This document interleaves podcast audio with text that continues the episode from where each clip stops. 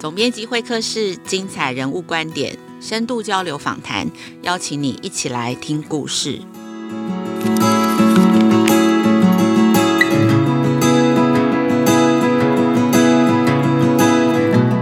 大家好，我是雅慧。每年哦，都有超过差不多一半，百分之五十的国中毕业生会进入高职，也就是技术高中就读。那在一零八课纲上路以后，高中会大幅的增加选修课，大学的选材也有显著的改变。那高职呢？技术高中呢？目前技术高中的专业科系非常的复杂，也很多元。所以，若是你家小孩还在念小学、国中，其实就应该要提早开始做生涯探索，然后才能够找到适合自己的选择。技术高中毕业的升学跟就业的出路也跟一般的普通高中很不一样。今天总编辑会客室的现场，我们邀请了一个经历非常特别的来宾，他叫宋又珍啊。又珍是台东人哦，他在专科跟大学的期间，他曾经是油漆装潢的国手，代表台湾到巴西比赛。他用油漆的作品在国际上说原住民的故事。然后他现在呢是在劳动部的劳动力发展署桃竹苗分署担任助理研究员的工作。他的生涯选择走了一条很不一样的路，所以今天的会客室我们就要来听听他的故事。这一集的节目是由劳动部劳动力发展署桃竹苗分署赞助广告播出。那首先我们先邀请又珍，又珍可以跟我们大家打个招呼吗？Hello，各位听众朋友，大家好。我是宋又珍。好，那今天呃，刚刚前面有介绍到又珍，她从小的这个呃高中的学习的就业的经历跟一般人可能不太一样。又珍可不可以先介绍一下你国中小阶段你学习的经验是怎么样？你当初为什么会选择就读这个技术型的高中跟高职？过去的话，我在国中阶段其实是就读音乐班的，那。以在我们台东这个环境，想要再继续升学的话，可能就是要考到外县市的音乐班再继续就读，那就会变成说面临的就是高中就要离乡背井，同时就是家里也会担心，一方面评估以后就是自己接下来的路程，那音乐这个部分可能对我来说会比较辛苦，就是在同城啊或者是班上这个环境，其实自己。觉得蛮努力的，然后可能成绩啊，或者是表现没有到那么的出色，至少我尽力去完成，所以就觉得说，那我是不是要再学习另外一个部分？所以就有在思考，留在台东的话，我要继续念是普通高中，还是说要再念高职？高职的选择，其实因为我的父亲他本身是在高职端就是任教。从小其实就是看着父亲做一些木工的这种操作，那小时候和哥哥会一起在家里，就是拿着铁锤啊，然后钉子到处乱敲乱钉，就是在一些比较旧的家具啊，就乱钉这样子。但其实就有发现说，玩的东西可能跟同学比较不太一样。对，当然也是哥哥先到高职端就读了以后，所以才真的了解说，哎，高职他在学习的内容是什么，然后。或者是他的学习的生活生来是怎么样的规划，所以才决定说国中毕业以后就要去念高职。想问一下又珍啊，因为原本念音乐班的女生会感觉要到这种呃高职念木工相关，或是呃室内装修相关，感觉是差异很大。就是原本都是好像穿着漂亮的礼服在。吹冷气的音乐厅里头弹音乐，然后一下子好像得要流汗啊，全身弄得脏兮兮的，然后在那边动手做很多事情。你自己心里是怎么做选择？你不会害怕这个选择跟以前很不一样吗？其实我从小就是喜欢动手做，学音乐其实也是技术型的东西，主要就是有评估过，我如果要一直靠念书的这一块的话，我会觉得自己可能比较没有办法胜任。就是不管在可能在记忆上啊，或者是我觉得想要在生活上再多一些学习的方向，所以才会觉得说，哎，那我就是去走学设计，可能辛苦，但是它又有静态的这个部分，就是可以静下来画图，然后也有可以实做操作。所以你除了是知道自己还蛮喜欢这个事情，然后刚好爸爸又在高职里头任教，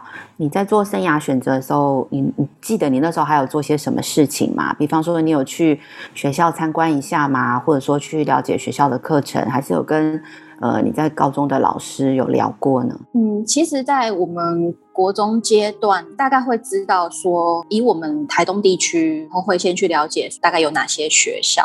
然后它的科系大概是什么。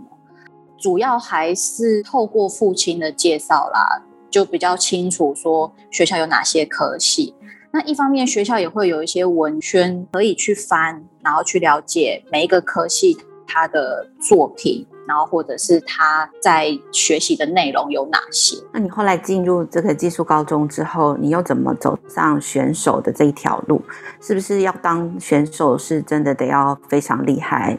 有一些天生的才能，还是说其实一般也都有机会可以当选手这样子？是什么样的特质比较适合走这一条路？你觉得？我。个人觉得，如果要当选手，基本应该是一定要喜欢动手操作，会比较能够持之以恒啊。那选手的这条路是真的相对辛苦，也是要耐得住寂寞，然后在操作的时候就要一直不断去思考，说自己这个动作或者是这个选择，它会有什么样的成果，然后会去思考说我可以怎么样再更进。就是变成是动手操作，然后还有学习的精神，就是得要蛮喜欢这个领域的哈。就是不管你是设计还是什么汽修，还是什么冷冻，你得要对这件事情很有兴趣，动手的兴趣这样子。所以像当选手的时候，为了要，比方说要出国比赛，那时候你们可能一天的练习的时间大概是多少？基本上就是平常是上课时间嘛，那下课了以后。嗯可能就是吃个饭，然后休息一下，大概六点就会接着开始做训练。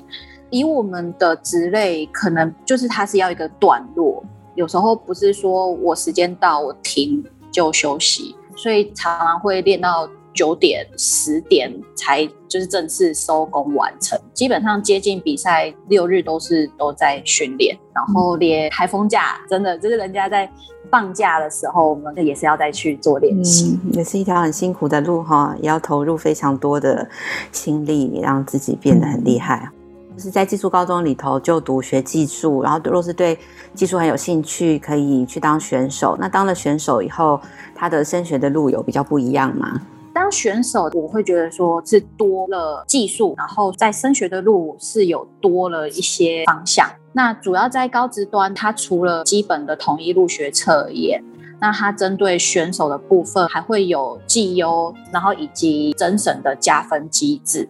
那有些学校它还会在针对这个专场去开立一些独立招生的专班。所以选手这一块的话，其实有了这个技术，它的路径可能会多了几个方向。所以说是在国外成绩表现得很好的话，它其实对于升学也会有很大的帮助。对，以升学来说的话，如果说我们的成绩算是前三名，它会针对不同的科系，然后去做一个保送的机制。我们私下分享的时候，你有聊到你去参加这种国际的比赛的时候，你观察到台湾的学生、台湾的选手，其实跟国外的选手的特质有一些差异，要不要跟我们分享一下你的观察？其实我觉得台湾的选手，就连我个人，真的在去比赛的时候很紧张。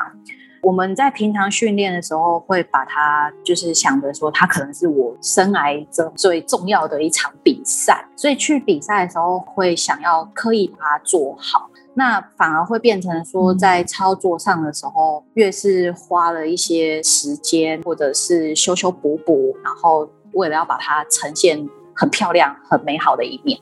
那反而就会造成比赛可能就会有点失常。但是相对国外的选手，其实他们面对这种竞赛，他们是用一种表演的心态就是去到那边，然后再把自己平常最优秀，或者是平常怎么样操作，就是很自在、很轻松的方式去完成这个比赛。所以可能在心境上真的就完全不一样。那连比完赛了以后，嗯，他们是可以跟就是近代的朋友一起互相聊天啊，然后分享生活或者是比赛上遇到的事情。但是相对台湾的选手，可能真的会比较紧张，那所以可能比赛完的时候会比较那么快的放松，然后去跟大家互动，所以感觉他们比较享受比赛哈。那台湾的选手其实是比较严阵以待这样子。对，真的就会像平常面临考试这种感觉。嗯、那那现在你自己也是教练，你曾经当过选手，你你若是带学生去比赛的话，你会比较建议什么样的心情呢？嗯，其实平常就会需要跟选手稍微沟通啊。我觉得可能从平常的相处方式或者是心境上的调整，就会是不要去做太多的思考。就是一直把这个竞赛想得很，就是可能是一个终身大事，然后或者是会假设说，哎，比赛没有比好，可能会有什么样的负面的后果？这可能我觉得是不用太去担心，那反而就是用一个平常心的方式去面对，然后把平常我们练习的项目稍微记录条列好，那就是到现场。其实就是照着这个流程再走一遍，那相对的自己比较熟悉，然后也会比较轻松，然后可以及时的做一些竞赛上的反应，就相对来说就比较不会失常。其实看资料的时候是蛮有趣的，就是大家想说宥珍是油漆类的选手嘛，大家就想说油漆就是好，我们家里都有油漆嘛。可是事实上，油漆也可以是一种艺术的创作，因为宥珍去比赛的时候拿到好成绩的主是台东原住民的艺术创作的油漆的作品。宥珍要不要讲一下？就是说这个油漆的创作，它可以做到什么样的境界？嗯。如果说以我们这一个竞赛的话，后来在今年啊更名就是叫漆作，那就是用这个漆艺，就是各式各样的涂料都可以去做一些美学的创作。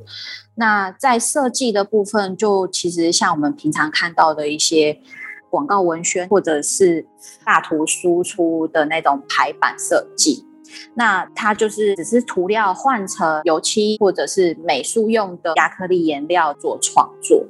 那在设计上的话，其实到国际赛上，大部分都是欧美国家，所以真正东方可能就只有一两个国家，所以会比较希望说可以凸显我们自己台湾或者是我们自己这种东方的元素。才可以在整个竞赛上说，就是稍微有跟人家不一样的这种作品，然后呈现比较不同的样貌，然后去争取多一点的呃曝光啊，或者是加分的这种成绩。嗯，所以这到最后其实是艺术创作，也不只是技术要很精进，你还是得要对这个美感啊，对环境啊有很多的感受，对生活有一些比较深刻的经验，才有办法。用这些素材跟技术做出好的作品啊。那宥珍，你若是就是家里的小孩还在念国中跟国小阶段，给这些家长跟老师们一些生涯选择的建议哦。你现在回过头来，你会想要给他们什么样的建议，可以帮助孩子做出一些比较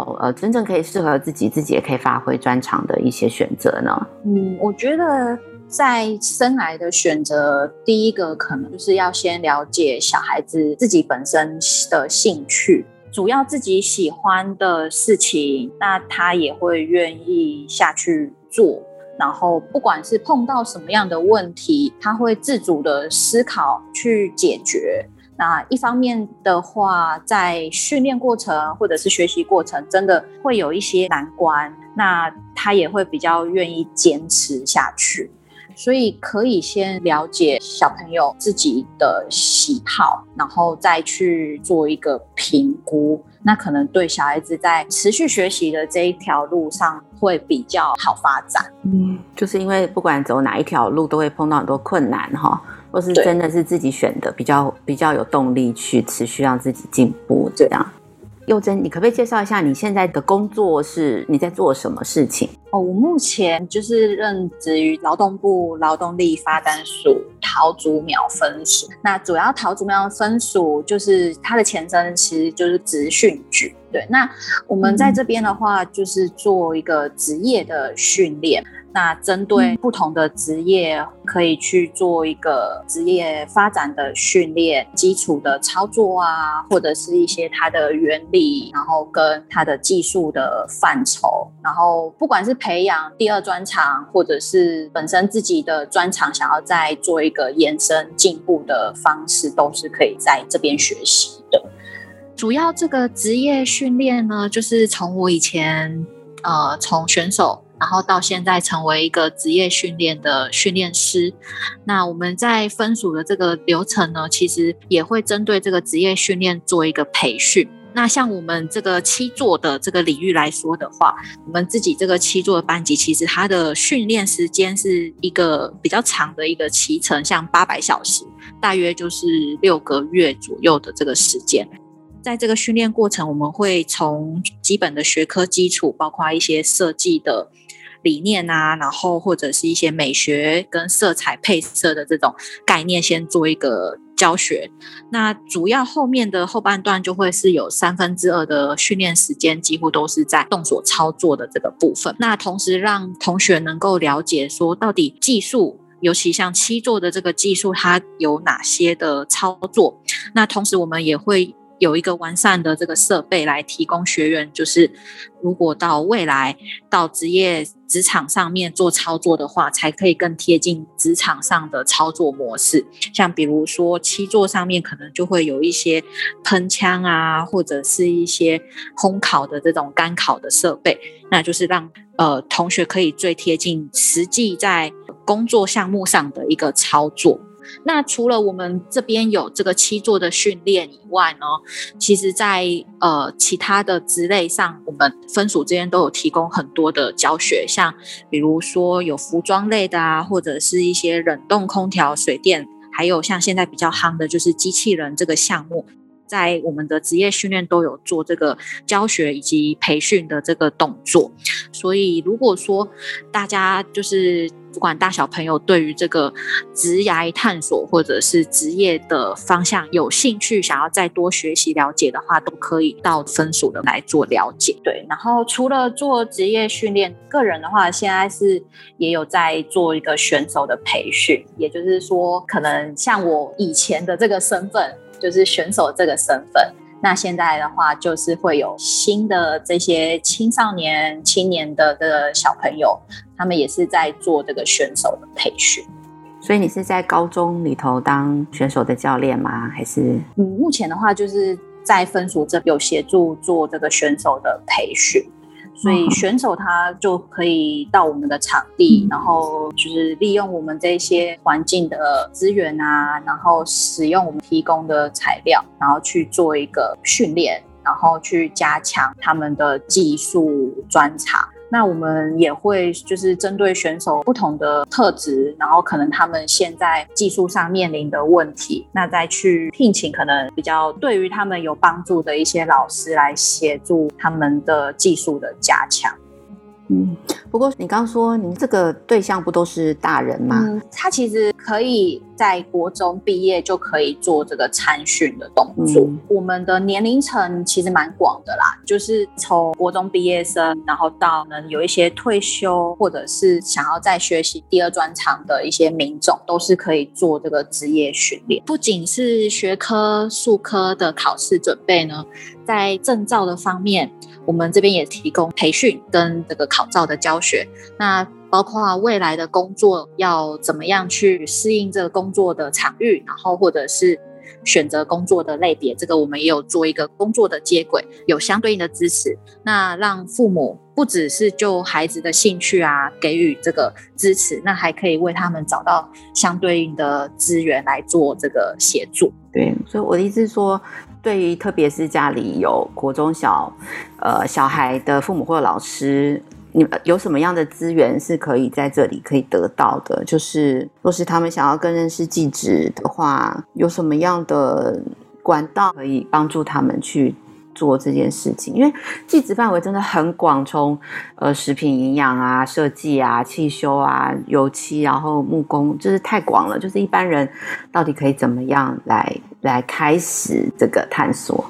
哦，主要的话，我们分署其实有在协助技职推广的这一块。那小朋友他们在学校端其实会接触到我们分署，我们分署会不定期的办一些职涯体验，再来就是会有一些参访，那让小朋友他们可以到资讯这边来体验。去了解说各行各业他们的操作模式。那像分署的话，我们在新竹也有设立这个贾陶乐学习主题馆，然后以及一起飞翔的创客基地，可以让民众或者是小朋友，那他们可以去到这个学习基地这边去了解。那我们的实际的这个场域的话，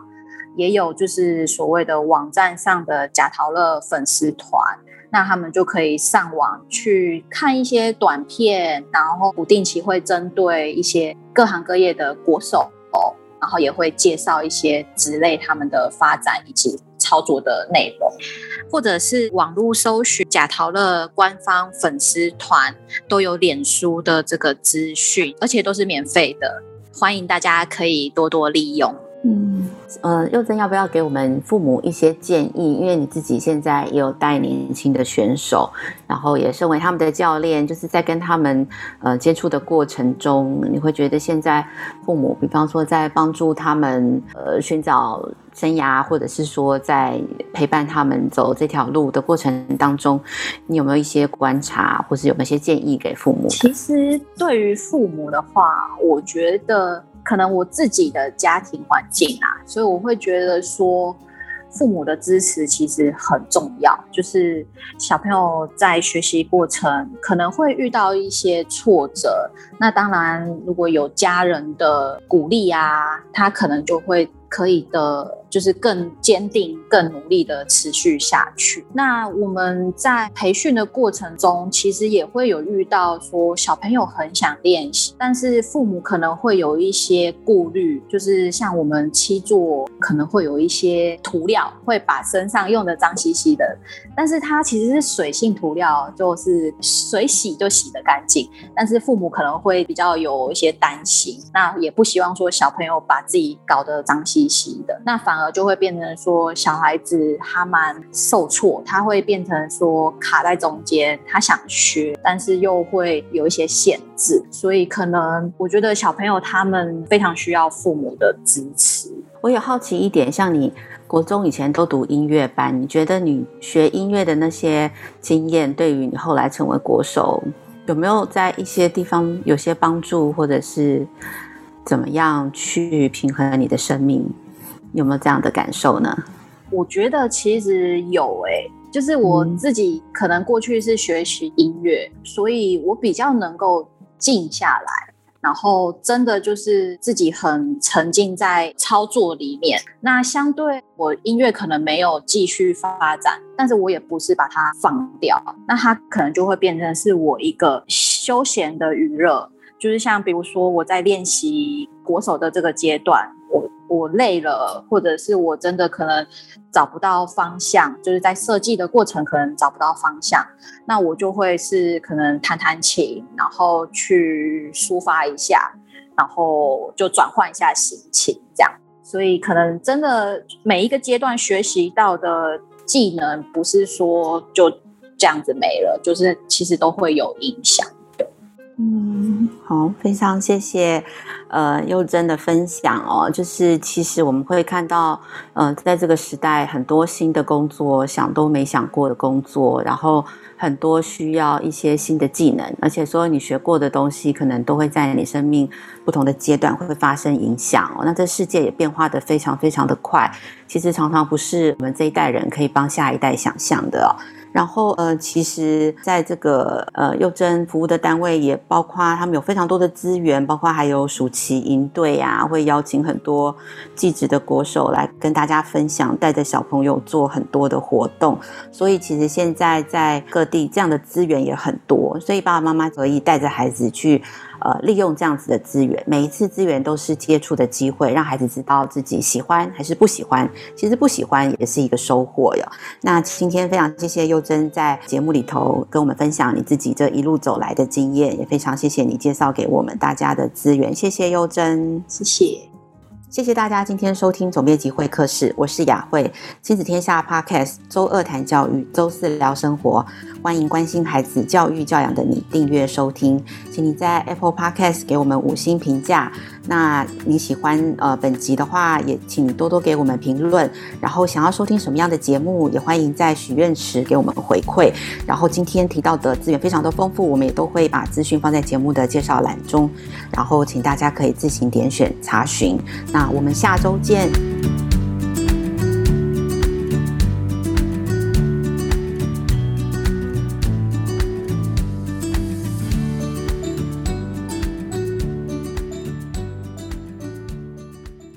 本集节目由劳动部劳动力发展署桃竹苗分署赞助广告播出。